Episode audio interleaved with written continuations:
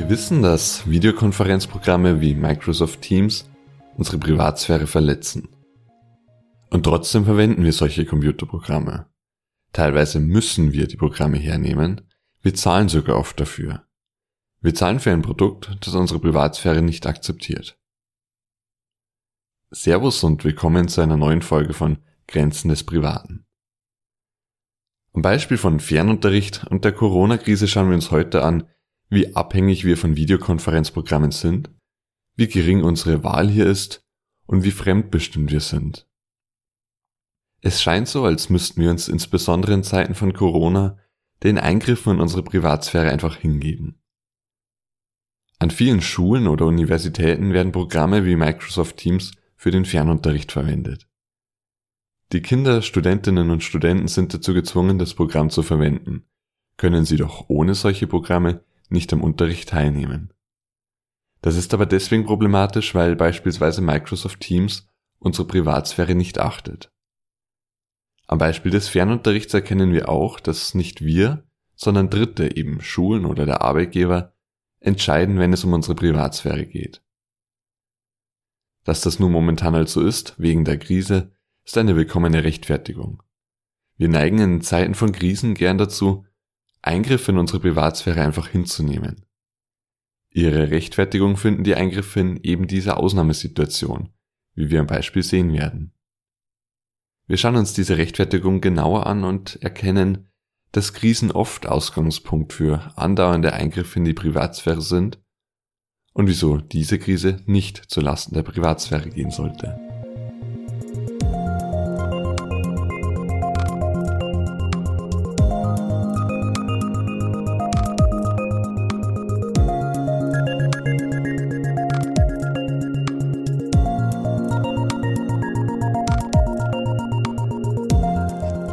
Im März 2020 hat sich für uns vieles verändert, auch die Klassenzimmer.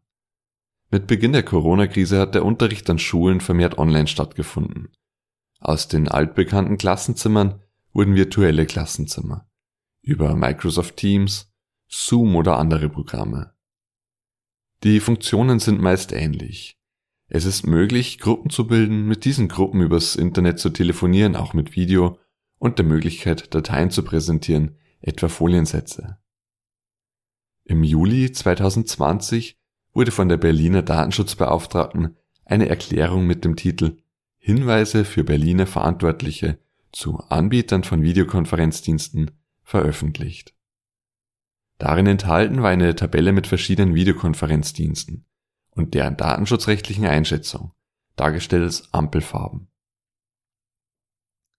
Microsoft Teams erhielt hier wie viele andere die Farbe Rot. Diese Farbe bekommen Anbieter, bei denen Mängel vorliegen, die eine rechtskonforme Nutzung des Dienstes ausschließen und deren Beseitigung vermutlich wesentliche Anpassungen der Geschäftsabläufe und oder der Technik erfordern, wie wir dem Schreiben entnehmen können. Und trotzdem wurden und wird auch diese Software weiter von Schulen, Universitäten und Arbeitgebern für Videokonferenzen verwendet. Wir sehen hier zweierlei Probleme. Erstens wird uns die Entscheidung genommen, auch wenn diese Programme aus datenschutzrechtlicher Sicht unproblematisch wären. Denn auch dann werden Informationen über uns gesammelt. Wir könnten uns aber dazu nicht entscheiden. Um das Ganze bildlich darzustellen, wenn ich einen Kugelschreiber herschenken möchte, dann darf ich das rechtlich tun. Ich möchte mich aber selbst entscheiden, dass ich den Kugelschreiber herschenke und auch an wen.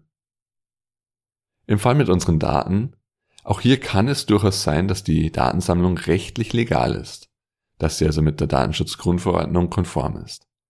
Aber auch dann ist es noch immer unsere Entscheidung, ob wir unsere Informationen teilen wollen, ob wir das Programm also verwenden wollen. Im Fall mit Fernunterricht haben wir aber diese Entscheidung nicht. Wir müssen Programme wie Microsoft Teams verwenden. Und zweitens, was diese eh schon unangenehme Situation noch verschärft, werden Schülerinnen und Schüler hier konkret zur Verwendung von Diensten gezwungen, die von der Datenschutzbeauftragten als problematisch eingestuft worden sind, die also auch aus rechtlicher Sicht nicht ganz sauber sind.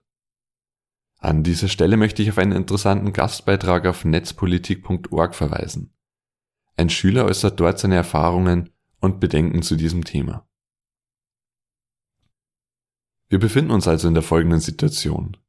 Will ein einzelnes Kind aus Gründen der Privatsphäre nicht über die vorgegebene Videokonferenzsoftware am Unterricht teilhaben, beziehungsweise stimmen die Eltern den Bedingungen nicht zu, dann führt das dazu, dass das Kind vom Unterricht ausgeschlossen wird. Die Schule bringt die Kinder in eine auswegslose Situation. Mit Programmen wie Microsoft Teams wird in ihre Privatsphäre eingegriffen, ihnen bleibt im Grunde keine Wahl, um diesen Eingriff zu entgehen.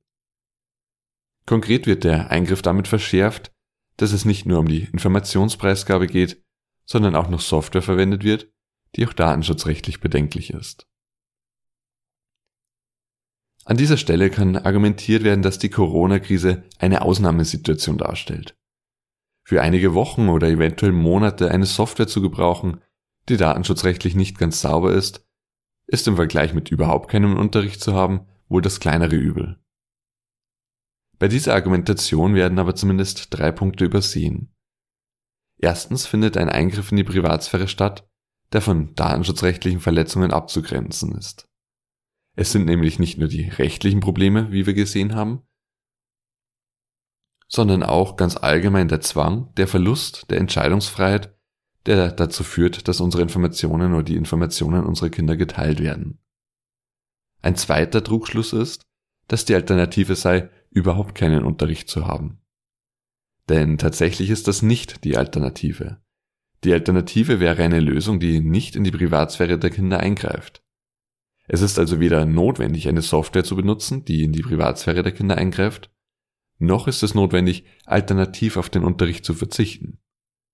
Was die tatsächliche Alternative ist, ist eine privatsphärefreundliche Lösung. Eine Software, für die beispielsweise kein Microsoft-Konto notwendig ist. Eine Software, die auch keine Informationen abgreift.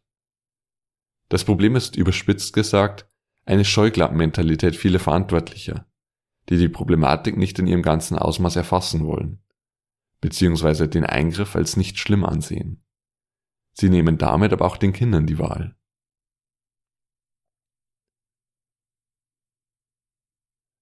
Das angeführte Argument, dass eben eine Ausnahmesituation vorherrscht, die Einschnitte in die Privatsphäre als das kleinere Übel rechtfertigen kann, führt zum dritten Punkt. Krisen werden ganz allgemein gerne verwendet, um bestehende Grenzen zu verschieben. Das kann man etwa an Terrorangriffen sehen, denen fast immer Verschärfungen der Überwachungsgesetze folgen. Dass diese meistens nichts bringen, wird dabei außer Acht gelassen. Auch hier wird mit Hilfe einer falschen Alternative argumentiert. Würden die Gesetze nicht verschärft werden, würden weitere Angriffe folgen. Das ist allerdings nicht die ganze Wahrheit, denn verschärfte Überwachungsgesetze wirken nur selten, wie die Vergangenheit zeigt. Was tatsächlich passiert ist, dass der Gesetzgeber selbst mit eben diesen Verschärfungen die Grundrechte beschränkt und damit den Wertekonsens einseitig abändern möchte. Die Krise wird auch hier dazu genutzt, die Freiheitsrechte ein wenig mehr einzuengen, bis zur nächsten Krise, bei der das Spiel wiederholt wird.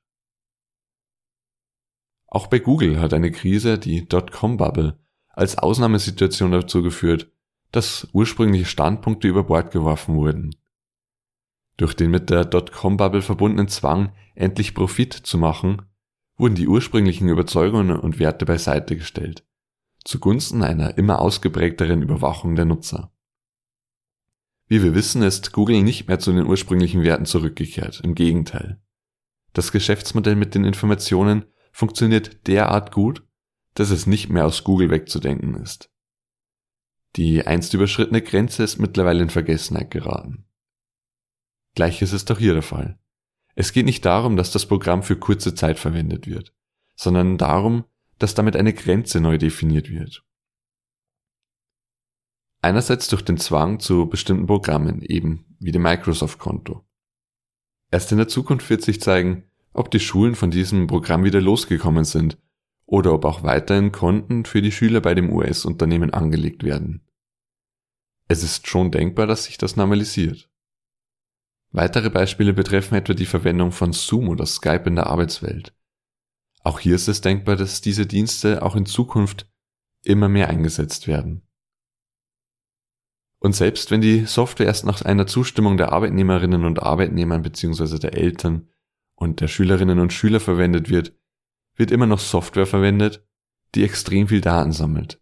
Mehr als notwendig. Die Frage bleibt, ob die Entscheidung der Betroffenen in diesem Kontext freiwillig erfolgen kann. Gehen wir auf eine andere Ebene, so erkennen wir eine weitere Langzeitfolge, nämlich die Informationen, die das Unternehmen, zum Beispiel Microsoft, in dieser Zeit der Krise gewinnen konnte. Das Besondere an digitalen Informationen ist, dass sie nicht verbrauchbar sind. Sie bestehen immer weiter, auch lange über die Krise hinaus. Während der Krise konnten Daten erhoben werden zum Nutzungsverhalten und dergleichen. Die Unternehmen, die diese Informationen erlangt haben, werden diese nicht einfach löschen, sondern verwerten. Zum Kategorisieren, zum Vorhersagen, zum Steuern, wie auch immer.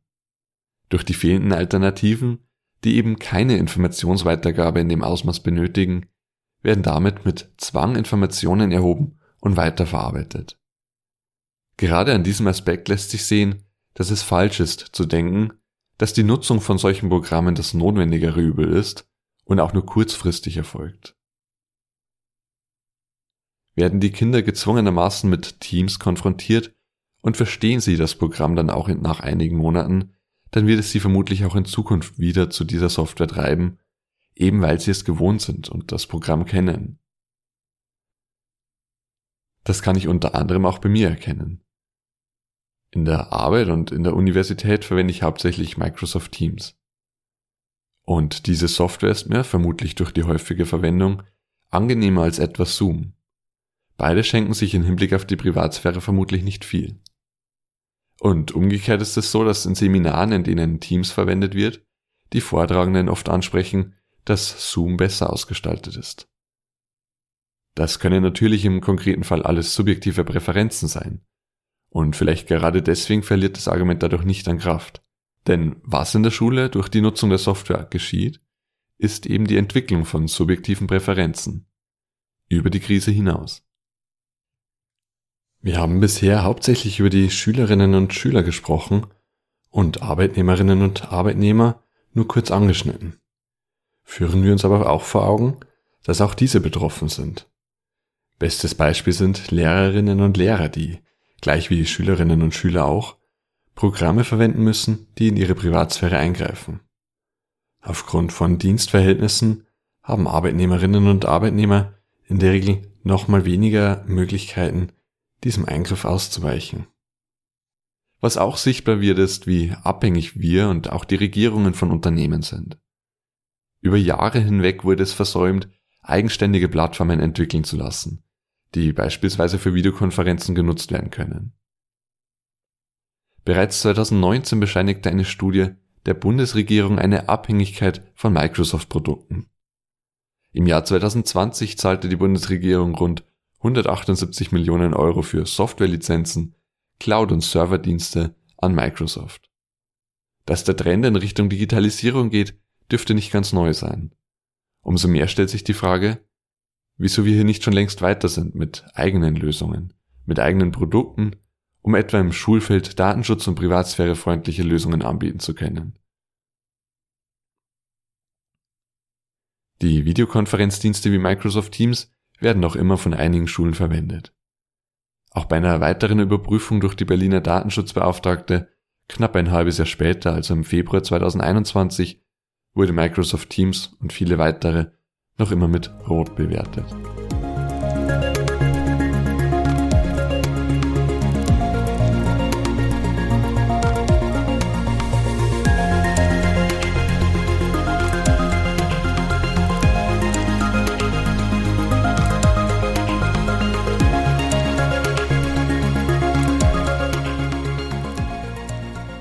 Am Ende des Tages erkennen wir, dass wir vielleicht zu naiv mit der Situation umgehen. Eine Naivität der Politiker, zu glauben, dass man keine eigenen Lösungen bräuchte. Wie sich zeigt, haben wir dem Geschäft mit unseren Daten nicht viel entgegenzuhalten und sind auf Unternehmen angewiesen, weil uns selbst die Programme fehlen. Aber auch eine gewisse Naivität der Verantwortlichen an Schulen oder Unternehmen ist erkennbar. Das Ausmaß des Eingriffs wird, wie es scheint, heruntergespielt Vielmehr wird versucht, die Krise als Rechtfertigung zu nehmen.